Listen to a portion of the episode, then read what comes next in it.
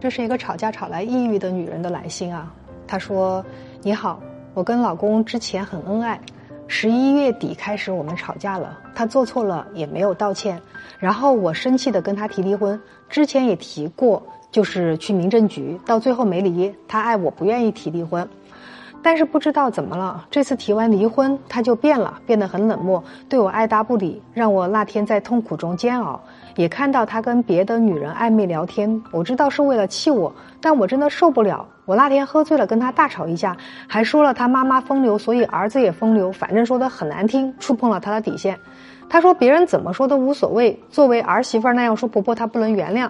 我该怎么办？我刚生完孩子八个月，去检查我都中度抑郁了，每天都会哭。我该怎么办？可以开导我一下吗？既然你都说你中度抑郁了，那现在你面临最大的问题就是中度抑郁这个问题。你刚生产完八个月，也就是说，有可能从去年十一月底到现在，你一直都是在产后抑郁当中。你跟他吵架、生气、提离婚、喝醉酒、说他妈妈那些脏、那些很难听的话吧，这都是可能因为抑郁所引发的情绪不稳定所导致的。